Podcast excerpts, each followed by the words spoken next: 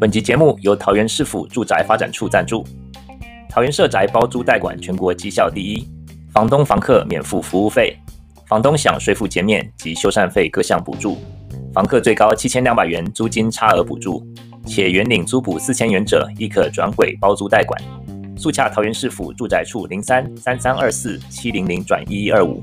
或市府委托兆基、万隆、大家、顾家及哲喜等五家业者。桃园市府做强力后盾，为你把关。遇到租屋纠纷，一九九九一通电话不怕求助无门。以上广告由桃园市府住宅发展处提供。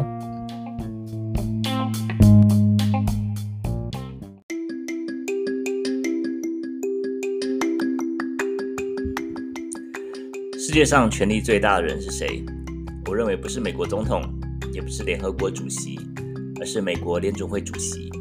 今天来聊聊过去将近四十年的四位主席：格林斯潘、伯南奇、叶伦和鲍尔，他们的经历、风格和一些有趣的背景。欢迎大家收听今天的一口经济学。那些年我们一起追过的联准会主席，联准会主席怎么了？也欢迎大家订阅 Spotify、Podcast 或 YouTube，也欢迎加入脸书同名社团，让你每天更聪明，思考更理性。Hello，大家好，台湾朋友晚安，美国朋友早安啊！欢迎收听九月二十四号，哇，九月快结束了，星期六的一口经济学 Bite Size Economics，我是 Charles。这个节目呢，在啊每个星期六的加州时间早上七点半，啊台湾时间晚上十点半播出。错过的话，可以到 Podcast、Spotify、YouTube，叭叭叭，搜寻搜寻一口经济学就可以听了。然后 Clubhouse 也可以回听功能。也欢迎大家加入脸书同名社团。最近还有点小忙呀，这边 不知道可不可以插播一个我个人的广告。呃，大家应该都知道我是基督徒嘛，那我今年会带一个线上的男生的中文查经班。那我带的这个查经班是属于一个非宗派的这个国际查经机构，叫 Bible Study Fellowship（BSF）。那我们今年要查的是呃以色列的历史。那如果说不是基督徒的，或者说对圣经比较没有了解的朋友，可能不知道以色列过去有联合王朝，就是在呃大卫王，然后所罗门王这两个王应该都还蛮常听到的。然后后来他们就分裂了，就是要查证历史。那不管你是不是基督徒，都欢迎参加。有兴趣的可以私讯我，这个啊、唯一的要求就是 我带的是男生的班。那如果说女生想要参加，也可以问我，我可以告诉你怎么样找适合的线上或是实体的这个班级。好，插播完毕。上个礼拜那个我儿子的学校让让我跟我太太那个心跳跳了漏跳了好几拍。星期啊，我记得星期二吧，星期二的晚上我们收到。简讯哇，简讯、电话、email 一下子这个啊、全部都全部都来了。他说什么？他说啊、是我是我儿子学校打来的。他说他是当然是自动语音的这种录音呐、他说他们收到一个恐吓的 email，说星期三早上九点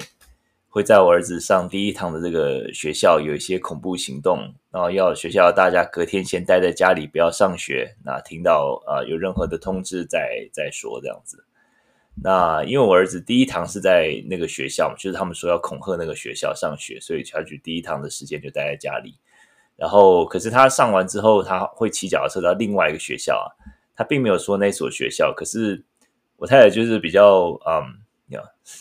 就就可能是呃女性吧，可能会比较想比较多，就是啊，这个会不会是有心人士声东击西呀？然后结果说说是这个学校去攻击另外学校怎么办？呀，不过还好，隔天的早上差不多九点多，快十点的时候就说，嗯，解解报呃警报解除，然后结果发现是两个十四岁的中学生在的恶作剧，他们寄 email，结果他们两个就被抓了，然后在他们的住处啊、并没有收到任何的武器啦，啊，不过就还好，只是虚惊一场啦。不过这个反映出美国这个现在对这种事情也是惊弓之鸟。这样重视也是没错啦，只是有点 上礼拜有点有点受到惊吓而已。对吧？那我儿子看起来他也就哦还好啊，反正他也 好像没有没有什么那个反应这样子。在呃，通常在美国很多大部分的这个 building 里面都有这种警报器嘛。然后很多这个，尤其在大学，很多人会恶作剧，比如说期末考那一天，美国期末应该跟台湾一样，就是说一个礼一整个礼拜就是啊、期末考的时间。然后期末考的时候呢，那很多学生就压力太大，可能去拉那个警报，就这样可以让整个人员疏散，然后大家都跑出来，然后你不能就不能就就不用考试这样子。那后来就是啊、我后来才比较了解，就是说他们你如果去拉那个警报的话。你好像手上会有一些，就是就是看不见的一个一种喷漆在你手上，你洗也洗不掉。那如果之后他们就来调查说，哎，到底是谁拉的这个警报的话，用那个特殊的光照，你就可以可以照得出来说是谁谁拉的警。就你拉的时候，它会喷在你的手上这样子呀。因为可能这种事情也是发生太多次了，所以他们也有这个对策这样子呀。呃。讲到警报器，就是我记得我那时候在嗯，我之前在在这个北加北北加州有有一家学校在教课的时候，因为就是就是在台湾的习惯，就是说哦有警报器，然后大家就慢慢来嘛，就说也无所谓这样子。结果后来那次就是呃，可是没有想到说美国一有警报，其实你就是马上要疏散，你不能不能有任何的这个迟延迟这样子。然后那次就是上完课，上课上一半，然后结果，诶诶，应该是快下课了，然后就警报突然响，结果后来我就说，诶，等一下，等一下，我还有一个还没讲完，然后就把硬把学生留在，有多留了两分钟吧。后来在那个那个学期的教学评鉴就说，有个学生就说，啊，Charles 竟然警报的时候不让我们走，不让我们出去疏散，然后。然后后来才发现，哦，OK，原来是这个事还蛮严重的呀。不过我是觉得。嗯，我觉得这个其实美国这样子一个安全意识是没错啦。就是说，如果说真的有遇到紧急情况的时候，是需要是需要有所有所应对的。就是说，你不能老师不能 因为课没有教完就把学生留在班上。好呀，那就是今天的闲聊，大概到这里啦。就是插播一个我自己的广告，还有我儿子的学校的事情。哎，真是操碎老父母的心呐、啊。好，我们今天的这个呃新闻有三则啊、然后今天的主题啊、是有关于那些年我们追过的联准会主席。今天是今天的单元，其实还蛮呃几乎都是总经相关吧，所以说对于总经有兴趣的朋友呃可以仔细听。今天的呃新闻主要有三则，第一则是联准会当然是升息三码的新闻啊、他们礼拜三公布的。然后第二则新闻是，呃，每个国家的央行，很多国家央行都在升息，啊、可是只有日本反其道而行。然后第三则新闻是，呃，英国的经济，英国经济已经在衰退了吗？英镑和 Trussonomics 特拉特 Trust 特斯拉经济学，特不是特拉斯经济学，很容易讲成车子，特斯拉经济学对。好，我们先看第一则新闻。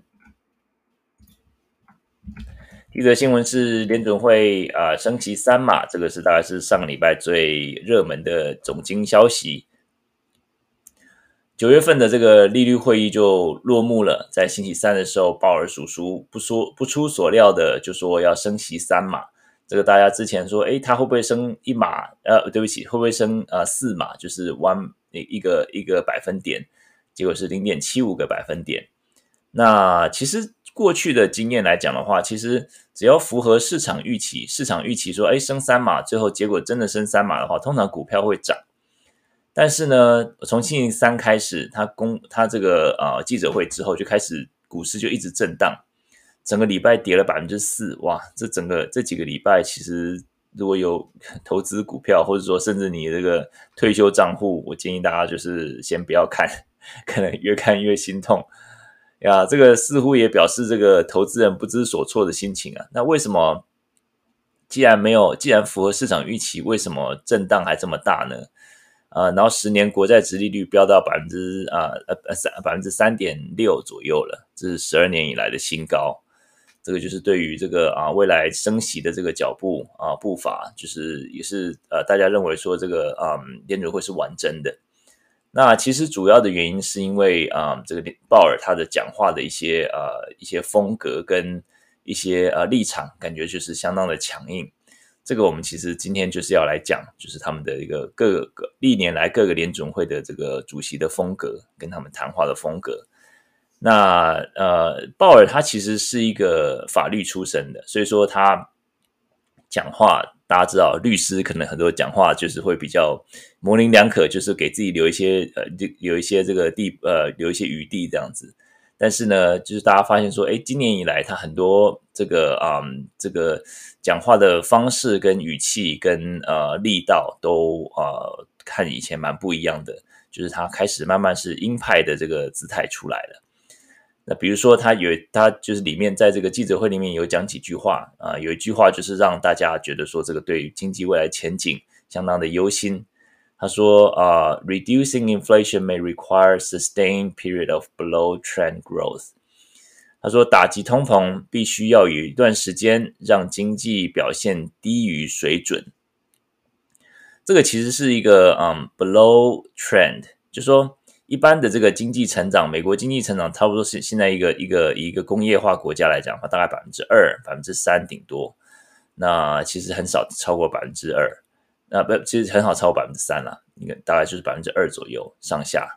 那啊、嗯，这个 below trend 就是说在百分之二，你要这个打击通膨。我们之前讲过很多次讲通膨的事情，就是说他用升息来抑制需求，然后让这个呃厂商就是呃生产比较少的东西，消费者买比较少少东西，然后厂商生产比较少的东西，他们就会雇佣比较少的员工，然后把这个价格稍微从需求面开始来降降温这样子。那啊、，below trend 就是说经济一定会有受到影响，那经济会有很长一段时间会在百分之二以下的水准。那这个我们其实在嗯第一、第二季也有看到，第二季的这个嗯刚公布的，下礼拜要公布要公布一个最新的数据，不过上呃就是修正的数据。我们前几个礼拜有关注到新呃第二季的美国消费呃美国 GDP 是负成长，负零点六。所以看到他们这个啊、嗯、工具，这个啊联储会的工具开始在发威了。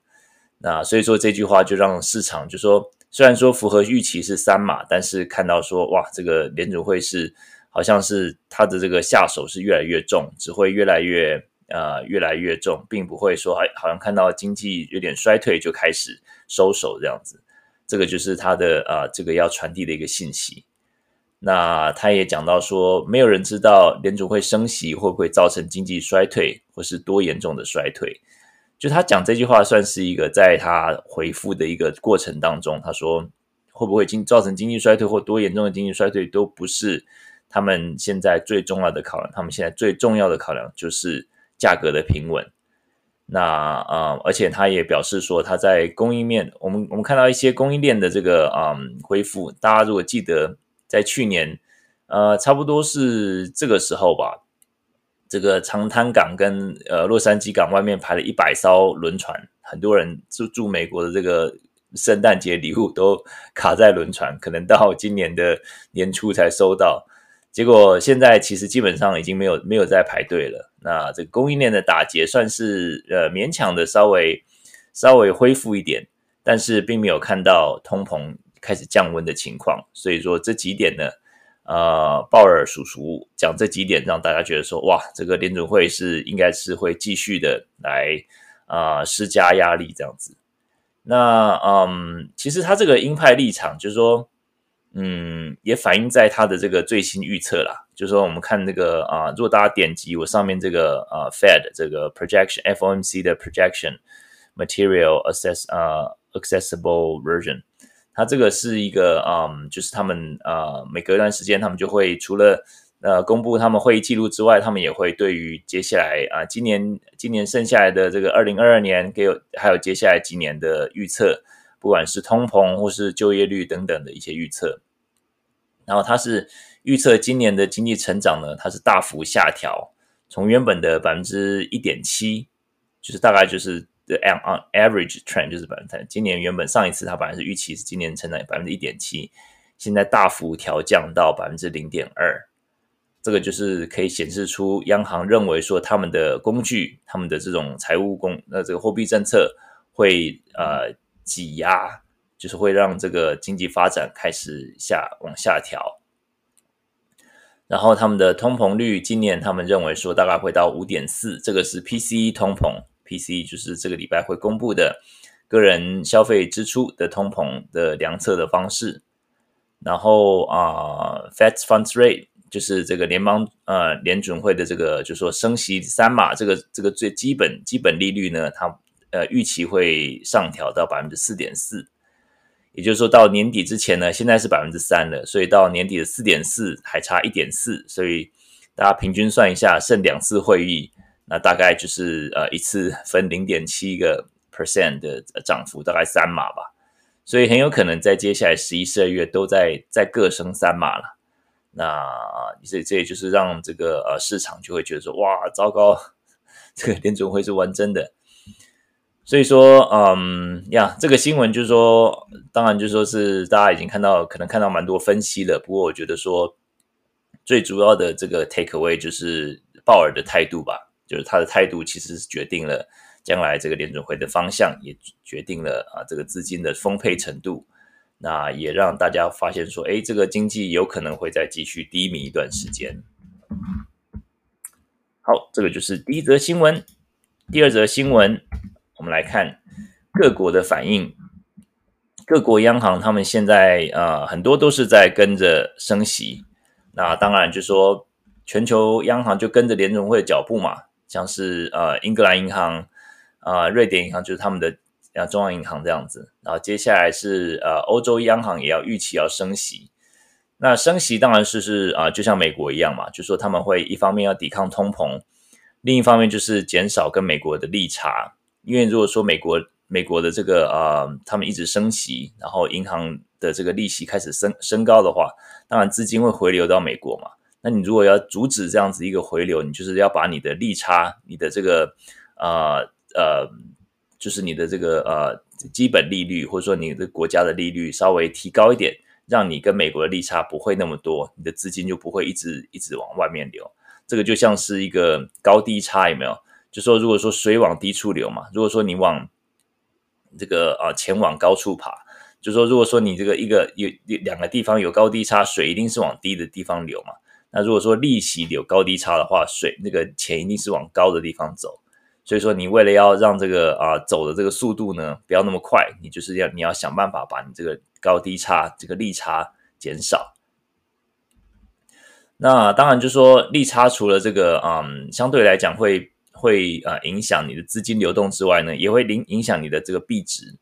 就说毕竟就说一旦啊如果说大家所有的资金都跑到美国的话，美国就对美金的需求就增加嘛，那需求增加，当然就美金。的这个啊币值就增加，然后其他的币值就相对走走软，那走走低这样子，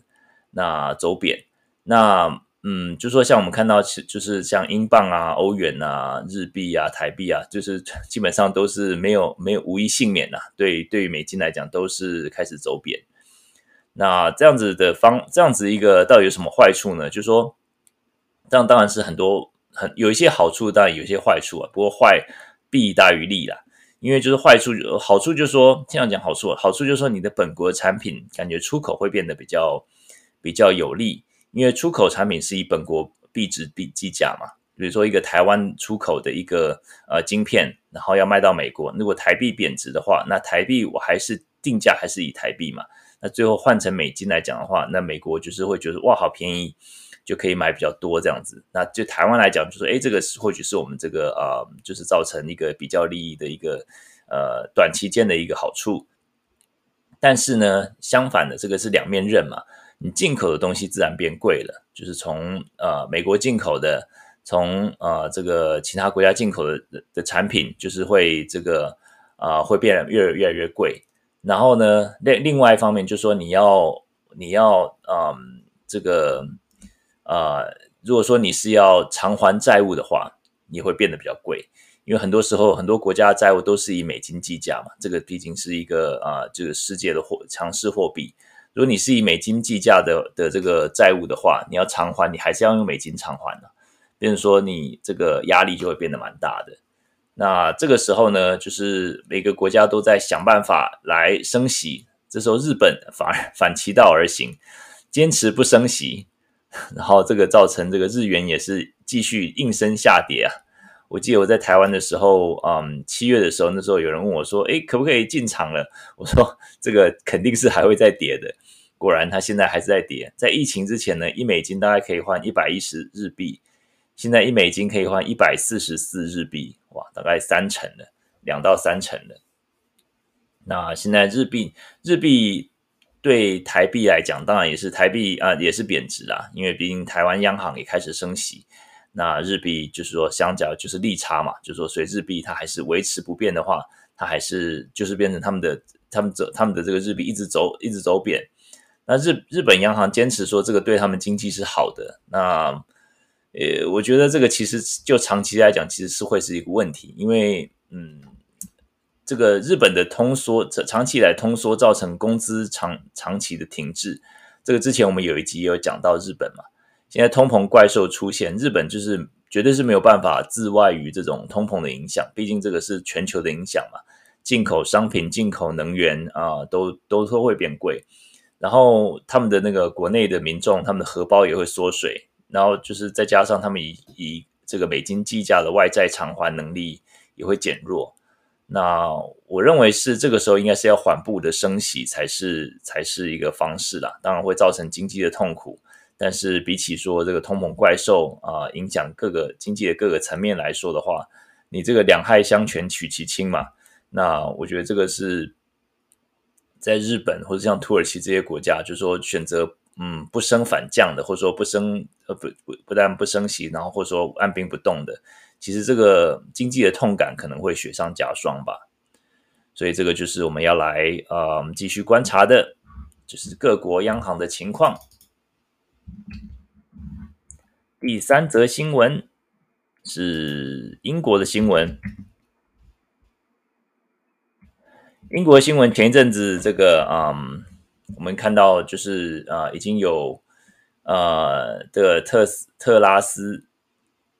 呃特拉斯经济学啊、这个我在这个啊、社论上有也有看了一篇特拉斯经济学的这个呃文章。那时候他是刚上任的时候，其实他在竞选的时候，大家大概就知道他的这个经济蓝图是像怎么样。他主要经济蓝图就是啊、减税，然后增加公共支出，就主要这两项。那很多人就在怀疑说，这个到底他到底有没有学过 Econ One o One，就是经济学的这个经经济学原理？因为嗯，就说你这个 你。只只是要，只是要减税，就说你的你的你的这个财源就减少嘛，那你又要啊，同时要增加你的这个支政府支出，那你这个钱往哪？从从哪里来？当然就从借钱来嘛。那你这个借钱来的话，你的国家的经济又感觉就是又有点疲软，那这个你借钱，你这个这个啊利息呃一定会变高嘛。这个就是之前大家所预测，那现在果不其然，现在果然发生了。这个英国的财财政大臣呢，在礼拜五的时候，就昨天公布了英国的新经济政策。就像我刚才所说的，这主要的信息是减税、增加公共支出。然后细项来讲呢，它是啊取消原本要增加到百分之二十五的公司税，它是维持在百分之十九。然后取消原本要增加全民健保费的计划，然后它基本税也降低，然后还要降低房屋的印花税。还要建构投资专区，取消对银行高层的红利限制。这一连串其实听起来就像是读后这个比较有钱的人啊，就是公司啊、银行啊这些最大最大的这个啊这个财阀这些。那他们是说这个是要目的是要来刺激啊英国经济。嗯，这个其实这个是所谓的叫做由上往下流的经济模式，叫做 trickle down economic policies。Trickle down 就是水这样子由由上往下流的，就是说他们的这个方式，这个他们的认为就像川普时代一样，就是认为说这样先让大公司、大银行先有钱起来，先富起来，然后呢带动整个国家的经济。这个其实是之前拜登总统之前在很多场合里面，甚至他的 Twitter 也有讲，他是他非常厌恶这样的方式，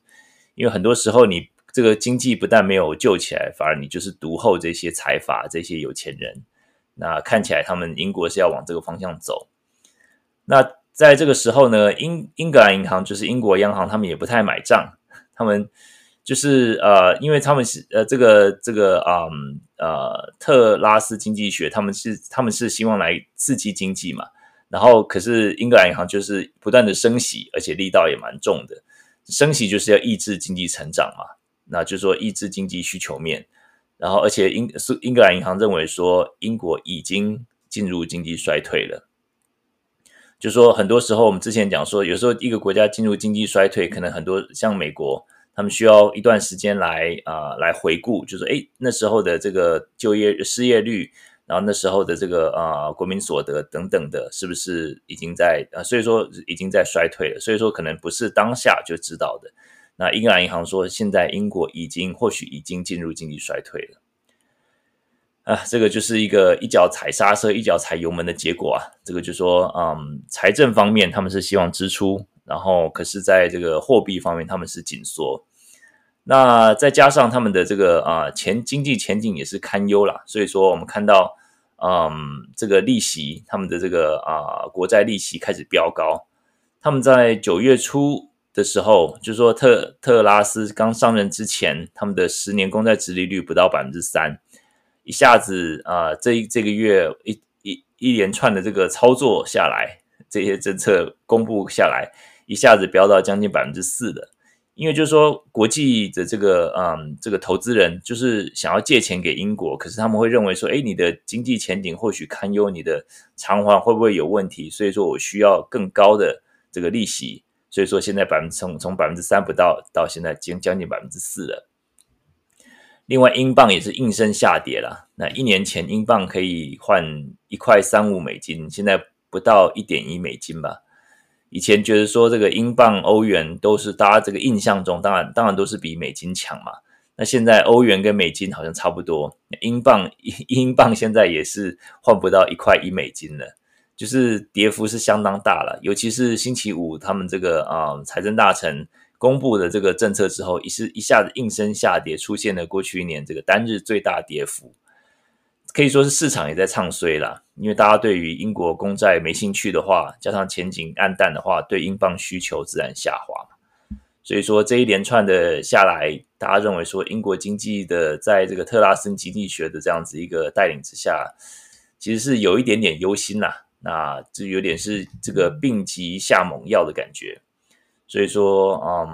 哎呀，我们就继续观察吧。那个啊，我觉得说，呃，这样子下去，有可能他们的英镑会继续贬，他们的这个啊公公债会继续的上升，而且他们的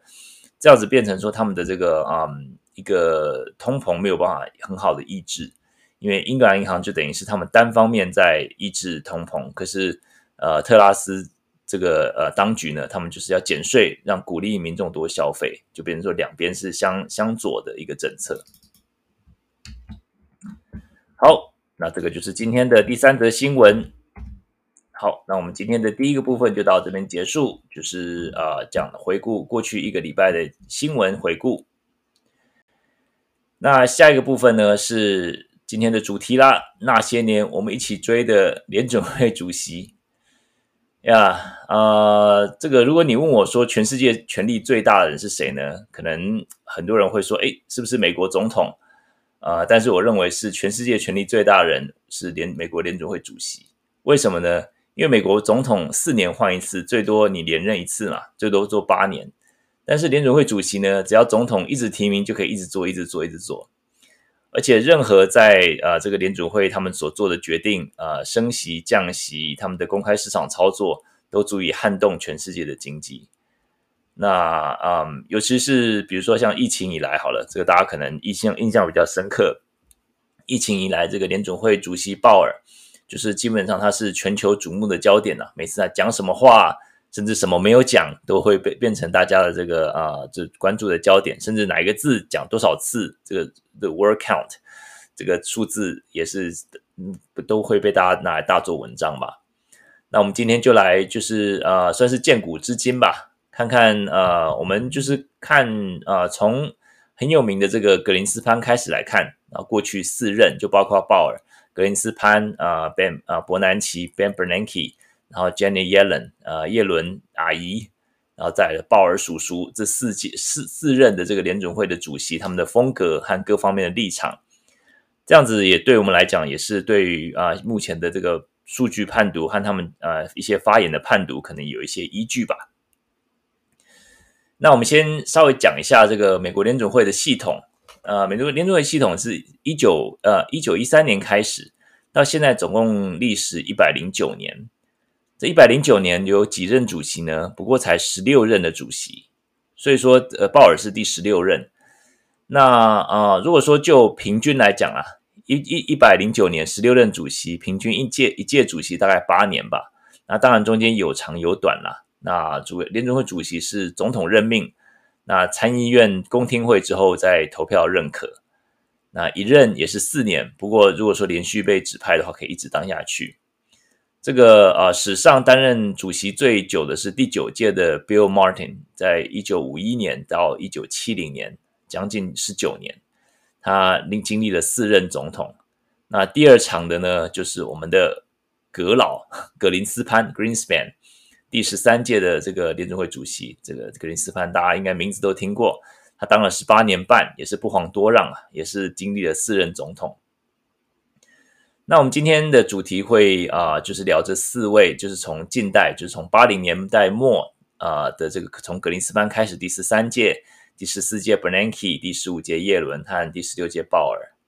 那我们在开始之前要从要复习一下这个啊、联准会的两大职能 two mandates，就是完全就业跟物价稳定这两个这两个 mandates。那完全就业就表示劳动市场的失业率很低，至于多低呢？其实并没有一个啊确切的数据。比如说在九零年代的时候，最低的这个啊这个完全就业的状态是百分之失业率百分之五左右，然后在这个啊次贷危机之前。啊，就是那时候是两千年初的时候，大概是百分之四点四左右。那现在呢，大概是百分之三点七、三点五到三点七左右。这三个数字都被认为是完全就业的状态。所以说，完全就业其实并没有一个真正的一个数字的依据，特别的数字。不过通膨呢，物价稳定就是有一个特别数字啦。呃，这个嗯，就是百分之二。百分之二的目标是认为一个是是被认为是一个温和的通膨数字，是一个很呃很恰当、很适合的、很适切的，是有利于经济发展的通膨。那这两个职能呢，就是在一切尽一切所能来达成的。那所以说，目前我们呃鲍尔讲了好多次了，这个两大职能是这两个。那完全就业基本上他认为美国已经达到完全就业了。然后呢，现在就是要稳定物价，所以说现在是稳定物价的优先顺序是在完全就业之上的，所以他在这个礼拜三的这个记者会里面也明显的表达这一点。好，那我们就先来看看第十三届 Greenspan 格林斯潘，他当了十八年，那他是从一九八七年到二零零六年啊、就是在这个次贷危机之前全身而退，哇，这个时间时间点真是好啊。然后他经历了四四任总统，他是从雷根总统开始，然后再来是老布希，呃，H.W. Bush，然后克林顿，然后再是小布希，George W. Bush。格林斯潘很多人就是称他为葛老，是应该是史上最有名的这个啊联储会主席。他在位的时候经历了这个两千年的这个 Dot-com Bubble，就是那时候有一个千禧年的这个啊经济衰退。然后还有接下来的两千零一年的这个九一一的攻击嘛，然后嗯，然后他卸任之后呢，就像我刚才说，马上发生零八零九年的这个次贷危机。那他本身呃算是紧接着这个 Paul Volcker，就是沃克，在啊七零八零年代的时候，就是那时候美国的通膨很严重，然后他是紧接着他呃来当的，然后他被称为算是一个经济学家中的经济学家。有人称他是欧兹法师 （Wizard of Oz），那意思啊，就是说他对于这个整个联准会的方法、职能跟他的呃工具，算是做一个很呃很有效的一个信息的传达之外呢，也做一个很有效的一个操作。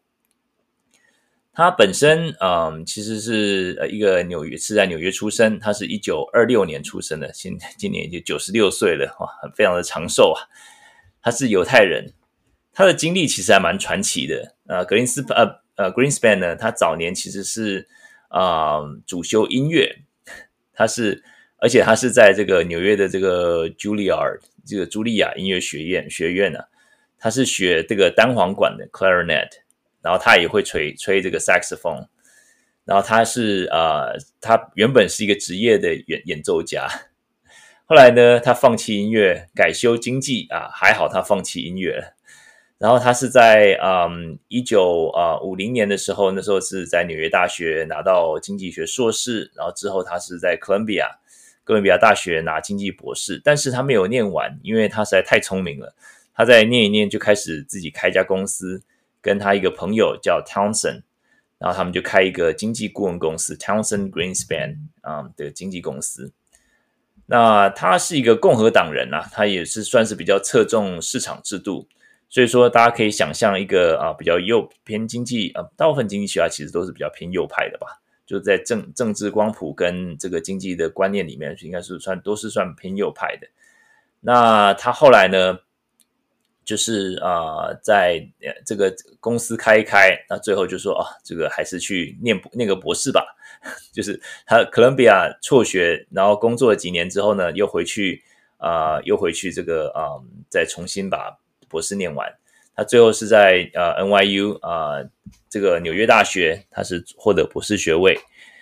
那他那时候其实啊、呃，一般美国的这个博士论文都是可以公开查阅的嘛。他那时候在八七年的时候，他担任呃联准会主席的时候，他特别要求把他的这个纽约大学把他这个论文下架。为什么呢？他是嗯，其实他是避免媒体拿到他的论文，然后来推敲说他将来这个政策的目标方向。他嗯，他的论文做的研究就是在讨论房价高涨和消费者支出的关系。然后论文中他也预测到这个房屋市场泡沫。泡沫化，这个所以说就是跟他离开之前、离开之后发生的事情非常的相像，这样子。那所以说就是嗯，在格林斯潘他在位的时候，格老在位的时候，就是很很有名的，就是说利用调整这个一些工具，联邦利率来影响美国经济。那跟他的前任沃克很不一样，就是说沃克那时候是毕竟是面对一个很严重的通膨嘛。所以说是一个急踩刹车，然后又然后中间就是又啊、忽然这个放手，然后中间踩刹车踩油门踩刹车踩油门的这个情况，让大家觉得说联准会你到底知不知道你在做什么事情？那格林斯潘呢，格老呢，算算是就是很 skillful，算很巧妙的，算是这个微调这个联邦利率，让大家在不知不觉中发现说，哎，钱变贵了，然后哎，钱变便宜了。所以说，在这个他这样引导之下，让美国在这一段十八年的时间内呢，就是经历一段还蛮长的呃经济成长，然后在一个很温和的通膨之下，经历这个经济成长。那其实他的这个呃风格呢，就是以一个神秘和政策模糊不透明著称。所以说，他就是要求把他论文下架，就是他不希望媒体就是透透过他的论文来推敲他的政策方向。然后啊、有一所以说他在位的时候有相当相当大的权力。有人说阁老一打喷嚏，全球就得下雨。然后啊、就是那时候在有九六年吧啊、的美国这个美国总统选举的时候说到，那时候是克林顿啊，后来是克林顿选上。那时候这个一个媒体就说，谁当美国总统无所谓，只要让格老担任继续担任联准会主席就可以了。后来克 克林顿选上，果然他还是继续让这个啊。呃这个让格老继续当联准会主席。那从这些大家应该可以听得出来，他领导风格是比较像是一个权力啊、中心中央权力统一统一制的，比较不是委员共识制的。那虽然说公开市场会议这些都是会听取委员的意见嘛，那他也但是他的最后的啊、最后有点像是拍板定案是他自己。那他自己也意识到自己的讲一言一行啊，他的影响很大。那为了不给市场带来太大的冲击，他的讲话就一直很含糊。因为他名言最有名的一句话呢，就是说：“If I seem unduly clear to you, you must have misunderstood what I said。”如果你们认为我确切的，呃，如果你们认为你们确切了解我讲话的含义的话，那么你们一定是误会了。呀，这个其实是还蛮有意思的。那还有另外一句名言呢，就是说，呃，Fear is far more dominant force in human behavior than euphoria. I would never have expected that or given it a moment thought before, but it shows up in the data in so many ways. 比起快乐，恐惧是人类更强的、更强力的力量。这是我从来没有想象过的，但是这在经济数据中却不断出现。那这个、这、这个这些话就表示说，他的这个政策模模糊，就说他如果说你们认为你们了解了，那你们一定是误解了。然后另外就是说，他们知道说他对这个人性跟市场的这种啊、这个这个投资人的这种呃情绪的。呃，什么会让他们呃大买大卖？他非常有了解，就是恐惧。那当然，就是说也不是所有人都欣赏他啦，就是也有一些书啊、来检讨他的这个啊、一个一个施政的方式。那有一本书叫做《格林斯潘的骗局》，这个好像是台湾也有出版，《Greenspan's Fraud》。那时候就是他检讨说，格林斯潘过去呃在在位十八年十八多年来的这个经济观点和政策。那这个书里面主要的这个啊批评呢，就是认为说他这毕竟是一个经济经济右派嘛，他所以说对经济松绑他是非常的这个呃推推崇，还有他的施政，就是他说让中产阶级被搜刮了数兆美元，就肥了有钱人的荷包，而且他是保护大企业，呃，主张这个不管主张这个低最低的管制。然后一些税制啊，然后嗯，这些啊都难辞其咎了。然后啊，很有人还有人就是认为说，他对于这个非理性繁荣必须为他负责。非理性繁荣就意思是说，他的这个就大家投资人一窝蜂的，就是来投资，就是没完全没有一个市场 fundamental 一些基础的数据啊支持的情况下，大家认为说，哇，这个是前景一片看好啊，就是完全是认为说是这个啊是。这个它的货币政策所造成的一个环境，然后还有贫富差距啊等等的呀。不过就说这些批评当然是都是可以来呃来大家来讨论啦。不过这个这个批评与其说是嗯格林斯潘造成的，不如说是他的经济的呃立场跟方向所造成的。因为毕竟他是一个啊、就像我刚才说比较经济右派嘛，就是他是比较。认为说不需要太多的金融监管，不需要太多的社会保险支出，然后一些社会救助，然后社会安全网是不需要的。这个和后来的一些啊、主席立场就是慢慢的不太不慢慢的一些一些偏离，也是蛮蛮不一样的。那跟当时的时代背景也有关系。那后来他是在嗯卸任之后呢，零六年卸任之后呢，他呃有段时间担任英国财政大臣的荣誉顾问。然后他还被授予呃一些呃很多的这个荣誉学位嘛，然后甚至那时候是在爱丁堡大学啊、被伊丽莎白女王二世的丈夫菲利普亲王授予荣誉博士学位。那现在是在做高级顾问啊，九十六岁了也是很高寿啊。他现在还是在常常在一些媒体里面也是常看到他。好，那这个就是这个阁老，紧接着阁老呢就是 Bernanke Ben Bernanke。Ben Bernanke 啊，在阁老退休之后呢，Ben Bernanke 做了八年，从零六到二零一四年，然后他历任是经历了两个总统，一个是小布希，一个是奥巴马。呃，Ben Bernanke 在位的时候，最严重的面面临最严重的经济就是呃经济挑战就是啊、次贷危机，在零八零九年的时候次贷危机，所以说他上任刚接手，还不到两年，两年左右就就遇到这个这个次贷危机了。那先讲一下他的背景，他是呃也是一个犹太人，犹太人经犹太裔的经济学家，跟格老一样，他是啊、美国南方乔治亚州出生的，然后他是一个他是 MIT 就是麻省理工学院的经济博士，他的论文呢很有意思，就是针对大萧条 Great Depression 有很多很多的研究，然后他认为他他的研经济研究也包括经济政策对于景气循环，还有央行的长期政策。其实这对于他后来面对零八零九年次贷危机都帮助很大，所以这个也是天佑美国啊，刚好在零八零九年这时候让呃安排这个 Bernanke 在在在位，因为我认为说，如果说是嗯这个如果说是呃格林斯潘的话，或许有不一样的做法。那 Bernanke 在当呃央行总裁之前呢，他在 Princeton 大学他教了呃十七年的经济，然后中间也有当过系主任啊等等的，然后所以说后来就是进入公职服务。那这个他期间最有名就是我刚才说的最恶劣的、最夸张的这个啊、经济危机。那次贷危机是前所未有的来势汹汹啊！大家如果说有经过那段时间的话，应该是可以理解。就是我记得那段时间我正在嗯，就是在北加州一个学校教书，那时候就是呃正好买房子，正要买房子，那正好正应该是应该是正不好，正不巧的是买在高点。因为我们是零八年的时候买的房，零七年底零八年买的房子，结果买完之后就开始哇，这个一泻千里，房子马上腰斩，这个价值马上腰斩这样子。那时候啊、其实影响范围之广，不止美国，其实整个亚洲啊，全世界都波及。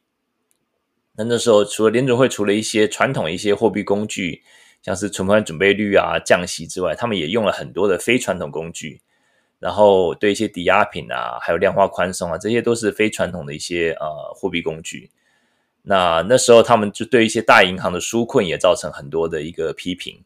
但是呢，啊，很多人认为说，也也有另外一方面的这个说法，就是说，如果说当时如果没有先把这些大银行稳定稳定下来，稳定金融市场的话，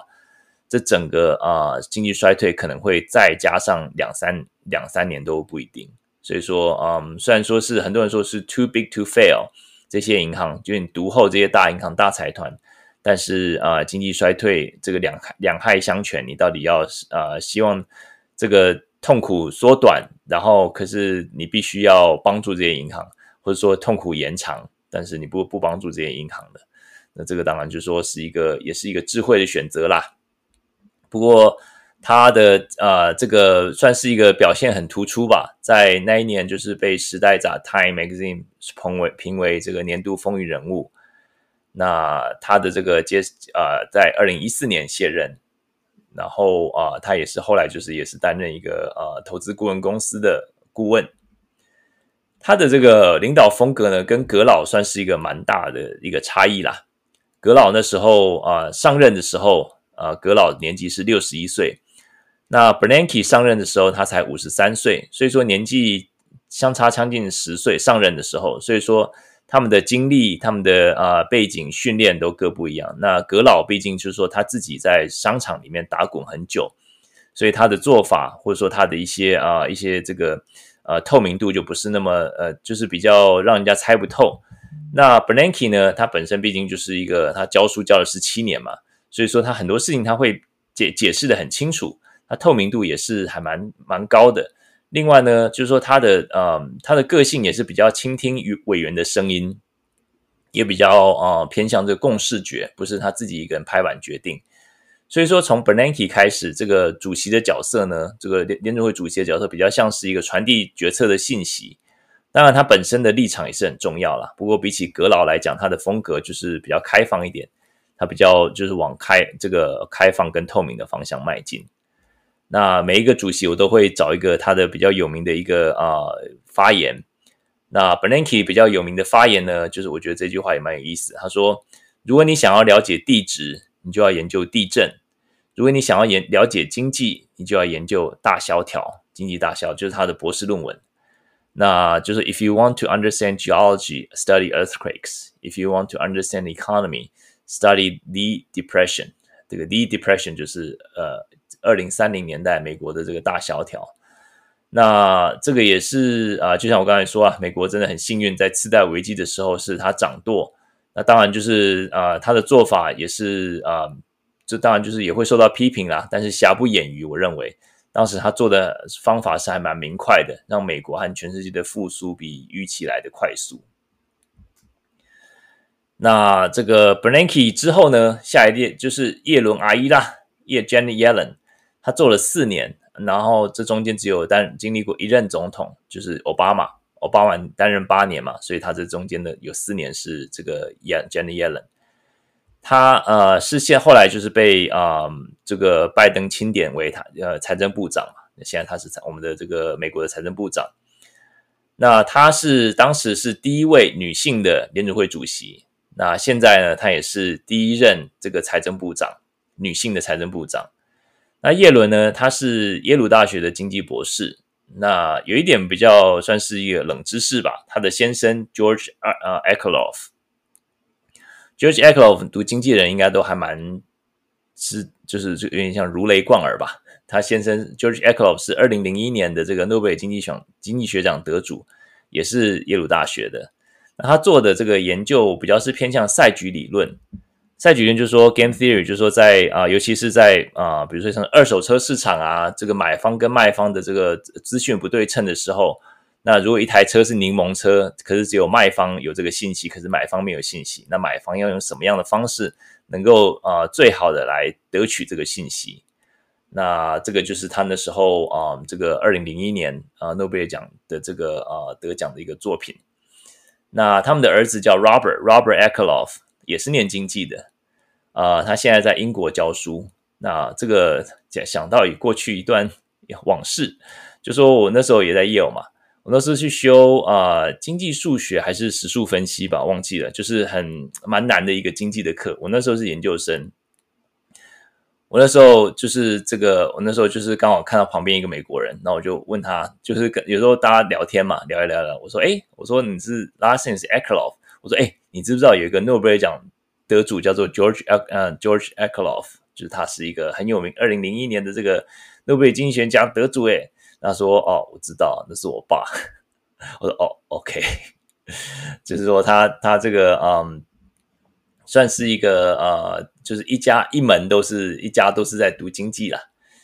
然后呢，这个 Jenny Yellen 她在进入公职之前，她是嗯这个呃这呃他是美国 UC 啊 UC Berkeley 的经济学教授，那也是 UC Berkeley 的这个嗯呃 Haas 这个商学院的教授。那他的这个本身的这个啊，应该因为大家看到他的这个本身毕竟是女性，然后又是一个在奥巴马时期被提名做联准会主席嘛，所以说在拜登时期被被提名做财政部长，表示他的政治立场还有一些经济的一些观点，应该是跟民主党比较比较偏经济的左派这样子，就是说他认为说要经济用政财政政策来帮助啊、这个啊、收入不均。财富啊、这个帮助一些最弱势的这些经济族群等等的，他的风格呢，算是我觉得说是这四位今天我要讲这四位啊、的这个联准会主席里面，算算是最丰富，他的用字遣词啊最丰富，我觉得也是最严谨的。我觉得他在各项，我很我很 enjoy 他每次听他讲话，就是很 enjoy，就是他的讲话不疾不徐。然后你其实他是会一直一直叠加上去，你会听到哇一很丰富，就哇一一挖就又又又更更多的这个信息这样子，他的各样的话题都是独树一格。那他在当联准会主席的时候呢，很有意思，就是说你感觉哇听完以后哇感觉讲了很多，可是其实什么都没讲，算是高手中的高手吧。就是说在联准会里面，他们有一个公关部门专门在帮助这个联准会主席的用字遣词嘛。训练他们讲话抑扬顿挫啊，什么该讲什么不该讲。不过就说，毕竟这个跟个人风格还是很有关系嘛。他讲讲过一个一句话，就是这句话的这个，我用我先用英文来来复述一下，大家可以看感受一下这个叶伦阿姨的这个讲话的这个感觉，就是讲话不疾不徐。The financial crisis and the Great Recession demonstrated in a dramatic and unmistakable unmistakable manner. How extraordinarily vulnerable are the large share of American families with very few assets to fall back on. We have come far from the worst moments of the crisis, And the economy continues to improve. 这他讲话像是在写文章一样。他说，金融危机和大萧条以一种戏剧性而且无误的方式表明，大部分资产很少的美国家庭是多么的脆弱。我们已经远离了危机最糟糕的时刻，经济、呃、看似继续改善，这个就是叶伦阿姨的用字方式啊，就是感觉很丰富，也是很严谨，讲了很多，感觉又什么都没讲的感觉，高手就是这样子吧。好，那第四任呢，第四任主席就是我们现在的鲍尔叔叔啦。鲍尔叔叔他是从一八年开始，他是川普总统任命的，然后到现在还是继续在当这个啊、这个担任这个联准会主席。他算是少数并呃少数非经济博士、经济训练出身的呃一个联准会主席。他的背景是律师，那他是乔治城大学的这个啊、JD 啊、就是律师学位。然后他也执业过，然后他后来是成为华尔街的这个银行家。然后呢，他那时候是 Donald Trump 提名他接替这个啊、Janet Yellen。那他那时候为什么被 Donald Trump 钦点呢？主要是他的这个对于呃货币政策是比较属于鸽派，就说他是比较嗯比较倾向，就说是比较一个呃呃呃低低利率啊、呃、刺激经济发展这样子一个方式。那不过鲍尔他本身，我觉得他的嗯风格我是还蛮欣赏他，因为他毕竟他是法律出身嘛，他了解他自己的经济背景或许不是那么强。他是非常非常尊重委员意见的，那也算是我觉得这四任里面最透明的一个主席吧。他本身立场是属于鸽派、呃，也是川普提名他当主席，但是他在川普时期好几次跟他杠上，那这也表示一个联准会的一个风骨吧，也表示联准会是一个独立的机构。因为在嗯那时候在选举之前，川普当然不希望他升息嘛，在一一八年的时候。那一八，可是，一八年的时候，联准会认为说，离这个次贷危机之后已经好几年了，他们就认为说，货币需要正常化，因为一旦没有正常化的话，你之后就没有子弹来应付其他的这个有可能出现的这个经济危机嘛。还好那时候有货币正常化，要不然我们就后来就没有子弹来面对这个疫情这个啊、造成的经济衰退了。然后所以说，联准会那时候希望开始缓步升息。那那时候，川普那时候就是身为一个商人嘛，那当然是希望越利息越低越好。然后他就是说，这个嗯，他要求这个联储会用负利率来让美国经济快速成长。然后就用推特就骂了鲍尔好几次，他骂过很多人啊。我不骂鲍尔的时候，就是他说什么，说他是呆头，就是 bonehead，就是头都是骨头的意思，就是 bonehead。他说他失去了一生一次让美国经济起飞的机会。然后还在另外一个推特说要把鲍尔炒鱿鱼等等，那这个压力他也扛扛了下来啊，也是不容易啊，就是被总统这样子点点名批判。那我认为鲍尔在疫情中间的货币政策算是正确的，就是说，嗯，动作也够快，让市场很快稳定下来。这个当然是跟他们过去一些啊、经验也有关系啦，毕竟零八零九年的次贷危机，然后也让美国的这个联准会有很多的这个研究动能。然后他后来对于通膨的警觉是是很多人批评他过于缓慢了，就太过松懈，太过鸽派。这个或许跟他的这个呃背景也有关系吧。那不过我们可以看到，今年开始有一个越来越有一个啊、一个鹰派的立场，他的架势也讲话也越来越明确。然后他认为打击通膨的决心也是很明确。那我觉得他应该是受到公关部门的调教不小吧，不少吧。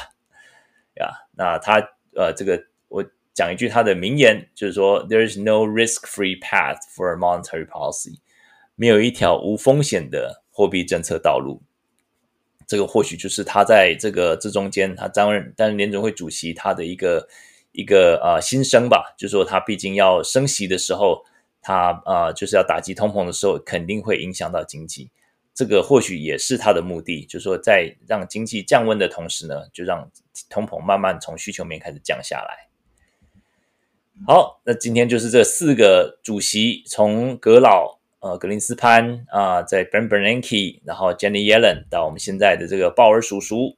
四届的这个八零年代到现在的这个四届的联准会主席，那算是我们看到这四美国过去四十年的这个经济景气各种起伏、各种风波。那我们看到联准会其实也从它的整个方向是从格老那时候开始，从一个比较不透明的，到现在格林到到现在这个鲍尔的比较稍微啊、呃、这个很透明，就是他什么呃就是感觉就是他的政策目标就是不会给市场太大的一个惊吓。然后从格老开始呢，他也是一个呃政策方面的一个转移，从一个比较崇尚右派的一个小政府的一个方式。低利率的方式立场，然后变成比较注重社会福利、注重贫富不均、注重这些状态。那呃，当然在每个联准会主席的背后有数百的上千个这个经济学家和研究员在做后盾啊，他们整个研究的量能是很可观的。所以很多时候我们在茶余饭后聊这些主席的这个时候呢，就不要忘记他们其实是代表的是一个美国政府的一个研究单位的一个精神吧。他们的政策公开，他们也接受公平，然后也能够以史为鉴吧。他们就是过去的这些啊，他们做错的事情，做对的事情，他们才能够知道说现在要面对新的挑战的时候该怎么做。那我们就是啊，鉴往知今吧，就是希望这个美国通膨赶快降下来。啊，这个就是一个呃，现在鲍尔的难题吧。好，那我们今天的这个主题分享到这里啦。今天讲了蛮多了，那也欢迎大家收听这个。如果前面 miss 掉的话，可以到回回到 Spotify Podcast 啊，或 YouTube 回听。也欢迎加入 Facebook。最后来讲一下下个礼拜的一些啊、新闻。下礼拜有很多很多这个分行的行长会出来讲话。现在他们讲话，大家都是很很很仔细，耳朵竖起来听，看他们到底这个方向是怎么样。他们如果是投票委员的话，那更是会影响下一次的这个呃升降息的一个一个呃方向。然后除了这些呃很多分行行长啊，然后呃鲍尔他本身也会出来讲话之外呢，我看一下啊、星期三。呃，对不起，星期四会有啊、这个 GDP 第二季的啊、这个修正的数字。上次第一次修正，第一次的数字是啊、跌了零点六个 percent，零点就是萎缩了零点六。那这个预测呢，现在市场预测大概也是会差不多，就是这个数字应该不会会维持不变。星期五会公布啊、这个个人消费支出的这个数字。这个就是跟着跟着通膨，这也是另外联准会最喜欢的通膨数字。然后呢，还有一些啊、这个个人消费支出，就我们可以看到啊、美国的消费者他们现在手上所握有的这个消费的习惯，他们所握有的钱到底资源到底多少？大致上就这样子啦。好，来看看 Chat 有没有什么问题。嗯。过度诠释，随时都有。对啊，这个其实这个信奇老师讲的应该都是那时候那个呃 Greenspan 吧，格老过度诠释，很多人就会过度诠释他讲。那时候有个笑话，就是他的这个有格老不小心把他的这个牛奶 shopping list，这个在 the grocery shopping list 牛奶、鸡蛋什么这个忘在办公室，然后很多人这个垃圾桶捡到，然后大家说啊，牛奶、鸡蛋要涨价了，因为格老。格老要买牛奶鸡蛋呀，就是过度解读。好呀，就次贷风暴它的恢复呀，恢复其实已经大家已经认为很慢了。不过认为如果说如果说没有当时这个啊、呃、Bernanke 他的一个算是比较明快的做法的话，可能会延迟更久吧。好，那我们今天差不多就聊到这里啦。我们也聊一段时间了，今天主要是总经房，就是讲了很多总经的议题。好，那我们呃，谢谢大家一个小时听我这样子 say say 亮。好，谢谢宇宙虾米，谢谢 Joyce、Joseph、阿雅、新奇老师，还有 Jessie。好，那我们就啊、下个礼拜见啦。那祝大家这个台湾的朋友晚安，美国朋友早安，祝大家平安顺心，拜拜拜拜，下礼拜见，拜拜。